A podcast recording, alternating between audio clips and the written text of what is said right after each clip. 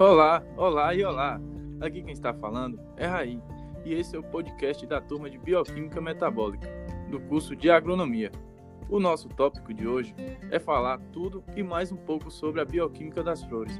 E para isso, tenho aqui do meu lado os melhores que podem explicar sobre: Ana Caroline, Tiago e Mayra. Primeiramente, vamos começar a falar um pouco sobre o que é bioquímica. Para isso, vou passar a palavra para meu amigo Tiago. Olá! Bioquímica é o ramo da biologia e da química que estuda as estruturas, a organização e as transformações moleculares que ocorrem na célula. Em resumo, a bioquímica aborda todos os processos químicos que ocorrem nos organismos vivos. Agora, vamos falar um pouco sobre as flores. E para aprofundar sobre o tema, eu deixo com nossa florzinha aqui, Mayra, e meu parceiro, Tiago. Oi, oi. Bom, a flor é a estrutura reprodutora característica das plantas angiospermicas. A sua função é produzir sementes através da reprodução sexuada. Para as plantas, as sementes representam o embrião que sofre germinação quando em contato com um substrato propício. Apenas as angiospermas possuem flores, enquanto as gimnospermas possuem estróbilos. A flor típica é composta por quatro tipos de folhas modificadas, tanto estrutural como fisiologicamente, para produzir e proteger os gametas, sépalas, pétalas, estames e carpelos. A. Ela dá origem, após a fertilização e por transformação de algumas das suas partes, a um fruto que contém as sementes. Citarei aqui algumas das mais famosas espécies de flores brasileiras. Orquídea, apresenta muitíssimas e variadas formas, cores e tamanhos e existe em todos os continentes, exceto na Antártida, predominando nas áreas tropicais. Bromélia, um tipo de vegetação tropical com uma grande variedade de espécies, é conhecida pelo agrupamento de suas folhas em formato de roseta e pelo seu visual exótico cheio de cores, uma planta bastante popular para ornamentação de jardins e canteiros. Begônia. Existem mais de mil espécies e diversas variedades híbridas de begônias, cada uma com seu encanto. É uma planta muito apreciada pela beleza das suas flores e folhas. Floresce a maior parte do ano.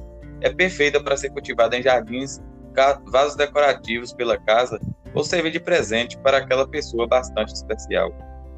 Oba, oba, que ótimo! Mas vamos nos aprofundar um pouco mais e falar sobre a bioquímica dessas belezuras. Para isso, tenho dois convidados que entendem muito sobre o tema. Tiago e Ana Caroline. Bom, o estudo da polinização das plantas florais pelos animais mostra a associação íntima entre as plantas e seus polinizadores. Darwin foi um dos primeiros biólogos a reconhecer os impressionantes recursos que tornam a polinização tão eficaz para as plantas. Três fatores bioquímicos têm participação ativa no processo da polinização: o cheiro e a cor das flores e o valor nutritivo do néctar do pólen. Olá, vou falar um pouco sobre o papel das cores florais, as preferências dos polinizadores pelas cores. As abelhas preferem o que para nós aparece como cor amarela ou azul. O beija-flor é sensível apenas ao vermelho, mas em habitats especiais podem visitar também flores brancas. As outras classes de polinizadores mostram menor sensibilidade à cor das flores. As, as borboletas são atraídas por flores de cor vibrante, as mariposas preferem as flores de cor vermelha, ultra branca ou rosa clara. E às vezes preferem cores monótonas, escuras cadacendas. Já as moscas são atraídas por flores de cor escura, marrom, púrpura ou verde. Temos também os besouros e os morcegos, que são visualmente inertes à cor e dependem de outro tipo de sinais para serem levados às flores. Isso tá bom demais. Agora, vamos tirar algumas dúvidas sobre o tema proposto, com nossos participantes Mayra, Tiago e Ana Caroline. Bom, para começar, gostaria de saber o que se pode dizer sobre o grão de pólen. De princípio, posso lhe dizer que o grão de pólen é a estrutura surgida nas gimnospermas e nas angiospermas. Representa a estrutura reprodutiva masculina das plantas fanerógamas e são, e são produzidas por meiose. O grão de pólen é produzido na antera da flor, que é a porção terminal dos estames.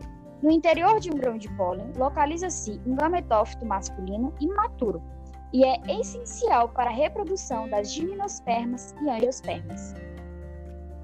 Hum, interessante. Mas qual a sua função? Boa pergunta. O grão de pólen pode considerar-se o parceiro masculino no processo de reprodução sexuada das plantas com flor.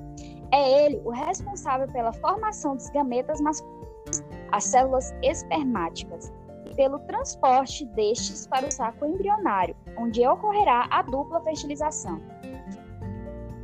Mas qual a diferença entre o néctar e o pólen?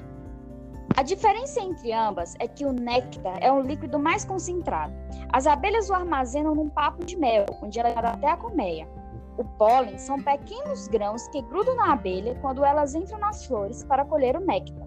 Com isso, acaba passando o pólen para a superfície de outras plantas. Uau, uau e uau! Não é que ele sabe de tudo mesmo? Estamos com os melhores. Mas vale ressaltar sobre a polinização que é o ato da transferência de células reprodutivas masculinas, os núcleos espermáticos, através dos grãos de pólen, os espermatozoides das plantas, e estão localizados nas anteras de uma flor, para o receptor feminino de outra flor da mesma espécie ou para o seu próprio estigma. Muito bem. Porém, quero que fale mais um pouco, principalmente quais os tipos, onde ocorre a importância e o processo. Mas essa eu vou deixar para a Ana Caroline. Os tipos gerais de polinização são os seguintes: temos a anemofilia, que ocorre através do vento, a entomofilia, que é um termo geral para todos os meios de polinização através de insetos, como por exemplo a polinização efetuada por moscas, ou a melitofilia. Temos a cantarofilia, que depende do auxílio dos besouros, e a falenofilia, que ela ocorre através das mariposas. A polinização pode ocorrer entre as espécies da mesma flor ou de flores diferentes. O vento ajuda bastante nessa missão, levando o pólen para outras plantas. Vale ressaltar que é de extrema relevância para a manutenção da biodiversidade.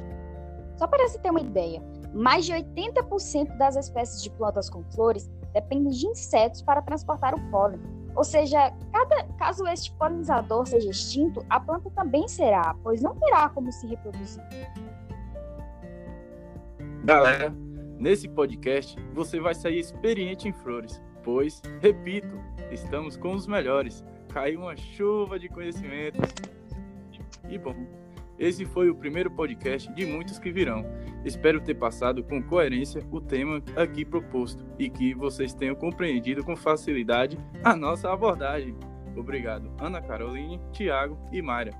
Foi um prazer tê-los conosco. Um abraço do grupo de Bioquímica das Flores. Até a próxima. Tchau, tchau.